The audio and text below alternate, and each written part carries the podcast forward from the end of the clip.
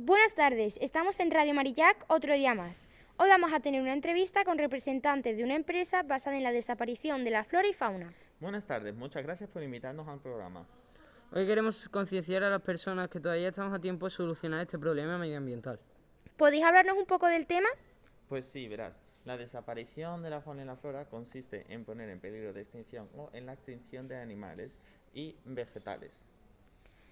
¿Cuántas especies desaparecen cada día? Sobre unas 150 especies desaparecen cada día en el mundo, lo que significa que unas 55.000 especies desaparecen cada año. Lamentablemente muchas especies desaparecerán completamente antes de ser descubiertas, eh, porque su hábitat es destruido por la humanidad para siempre. ¿Por qué desaparecen tantas especies? Pues verás, esto se debe a las transformaciones llevadas a cabo por los humanos en la naturaleza a eventos naturales que afectan la habitabilidad de un territorio específico. ¿Qué posibilidades alternativas existen para proteger las especies? Pues verás, la producción de modo industrial y la distribución global de grandes cantidades de materias primas agrícolas se da a partir de pocas especies estandarizadas. Eh, esto conduce al desgaste de los suelos, la deforestación, el envenenamiento y la extinción de especies masivas.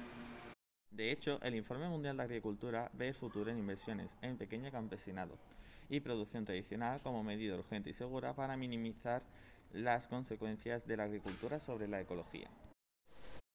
Todos se pueden involucrar en la protección de la biodiversidad.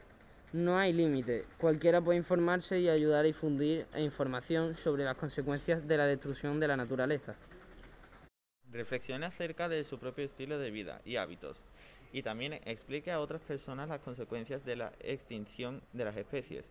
Comience discusiones sobre el tema o intente alcanzar a la opinión pública.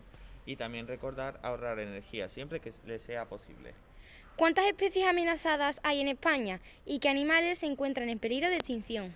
Eh, España alberga la mayor biodiversidad de Europa, unas 85.000 especies de fauna y flora, lo que significa que cerca del 80% del total de especies de plantas vasculares que hay en Europa y más de la mitad de todas las especies animales encontradas en el viejo continente. ¿Qué es el viejo continente?